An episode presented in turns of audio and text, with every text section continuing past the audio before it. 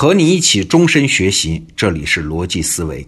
最近我看了张守哲老师的一篇文章，说隆中对的战略意义，我很受启发。今天跟大家聊聊隆中对。隆中对我们上中学的时候，语文课本里都有啊。简单给大家回顾一下。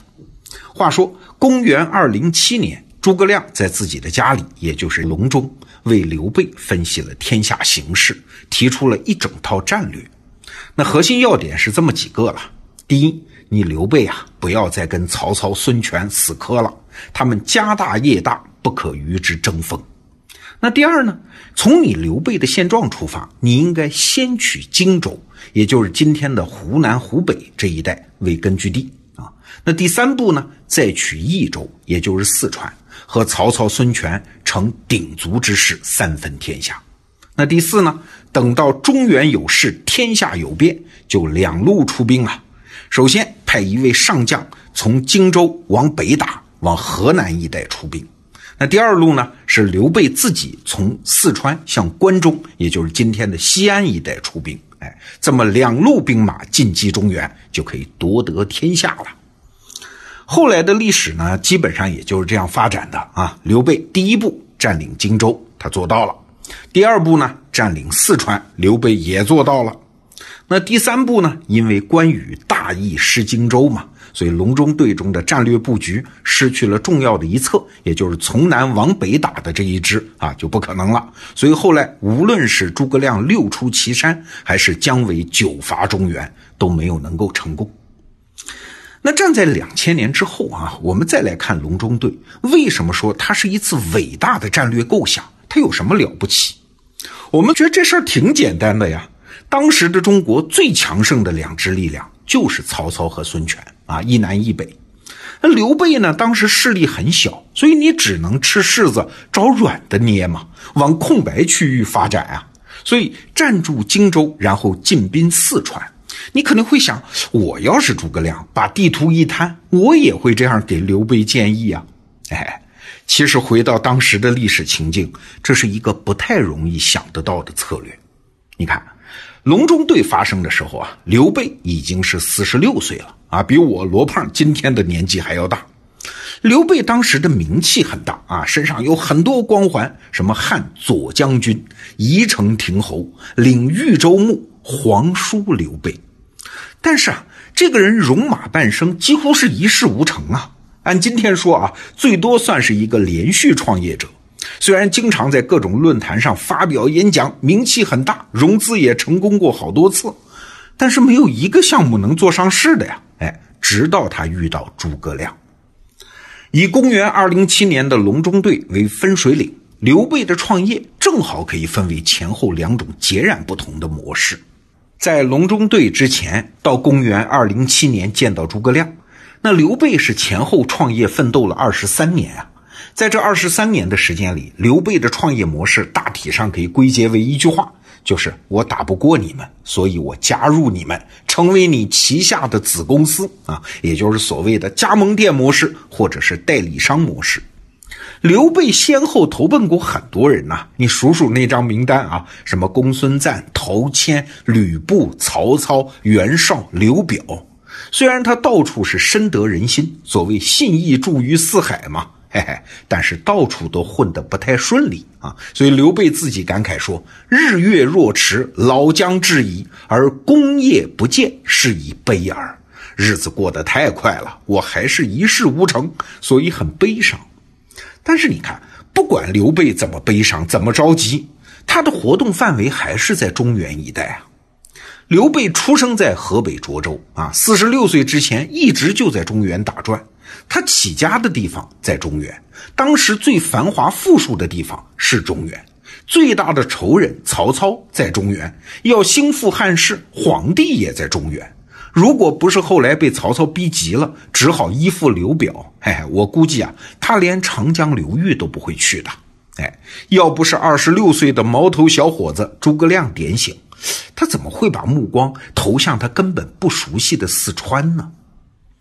我们这两年在节目里一直在讲认知升级这个事儿啊，其实这就是个典型的例子。我们每个人的思维模式啊，其实都被局限在世界的一个角落，不是没目标，不是没资源，不是没能力，甚至不是不努力啊，但往往就是很难突破。为啥？因为没有看到更大的地图啊。举个例子啊，最近我在咱们的得到 APP 里的专栏张潇雨老师的商业经典案例课里面，看到乔布斯在苹果的经历。我们都知道，乔布斯是苹果公司的创始人，但是中途呢被董事会给赶了出来啊，在外面流落了十一年。一九九六年的时候，苹果公司的情况已经非常不好了啊，乔布斯又临危受命回归苹果。当时的苹果公司啊，就跟刘备一样迷恋中原嘛，拼命在个人电脑领域发展啊。除了这个也不会别的，光是麦金塔电脑系列就有几十个版本，每个版本又有各种各样的编号啊，真是样样通，样样稀松，哪个版本也卖不好。所以乔布斯上任之后的第一个动作就是砍呐，砍掉了百分之九十的产品线。但是乔布斯真正的神来之笔是啥？不是砍业务。而是做了一个增量啊，他突然转进到音乐播放器的领域，在二零零一年推出了那个著名的 iPod 啊，这款播放器不仅大获成功，而且后来以 iPod 为基础，二零零七年推出了 iPhone 啊，让整个手机市场彻底洗白。在这个过程中，乔布斯就走出了整个电脑业界没有想到的那个路线图啊，在一个大家没有注意到的新领域去落子。迂回前进，最后重回主流，成为王者。所以你看，在一个大局中竞争，重要的往往不是力量和资源，而是认知能力。也就是你能看到更大的地图，你就能找到全新的关键破局点，从一个全新的角度再杀回来，赢得竞争。那怎么才能看到更大范围的地图呢？诸葛亮的隆中对其实也给我们做了示范啊，两个方法。第一呢，是从过去的历史上看；第二呢，是从未来的终局上看。我们先说历史啊，《隆中对》里面诸葛亮有一句很重要的话，他说啊：“益州险塞，沃野千里，天府之土，高祖因之以成帝业。”这就是在提醒刘备啊，不要小看偏远的四川哦，也就是益州啊，它资源很好的哟。而且更重要的是，你的爷爷的爷爷的爷爷的爷爷啊，就是汉高祖刘邦，正是从这个地方起家，成就了汉家的帝业哦。其实也不仅是汉高祖了，当年战国时候的秦国，也是因为拿下了四川，获得了稳定的大后方，才获得了在战国群雄中碾压性的战略优势。也就是说，以四川为基地夺得天下，在历史上是有先例的。啊，这就是我们说的从当前的局势中跳出来，回到历史经验中找到更大的地图。那第二个方法呢，是从未来的终局上进行判断。隆中对里面有一句奇怪的话啊，说天下有变，哎，什么意思啊？为什么诸葛亮在那么早就能判断曹操不会对刘备穷追猛打，而且总有一天天下会有变呢？这就牵扯到对曹操处境的判断了。曹操的创业模式是挟天子以令诸侯啊，好处呢是可以利用中央政府的名义广纳人才，坏处呢是这些人才到底是忠于汉朝还是忠于他曹操，他也搞不清楚啊。所以曹操阵营的构成最复杂也最不稳定。像我们都知道的董承的衣带诏事件，就是典型的内乱呢。这就是诸葛亮讲的天下有变啊，所以从这个终局出发，倒推回来，诸葛亮才判断，因为曹操的独特处境会给刘备留出一个足够长的战略机遇期，让他能够拿下四川，获得根据地。好，今天我们讲隆中对，总结一下我受到的启发啊。第一，竞争的关键之处，往往不是眼前看到的那些因素，而是站高位置，展开视野。着眼于更大的地图，找到新的破局点。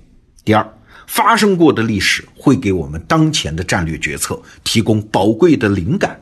第三，不仅要理解自己的处境，还要分析对手的处境，这有利于我们判断局势最终的演化。那听到这儿，你可能会说啊，隆中对是很牛啊，但是最后不也是没实现吗？啊，刘备并没有得到天下呀。对，隆中对。他的战略也有缺陷，什么缺陷？我们明天接着聊。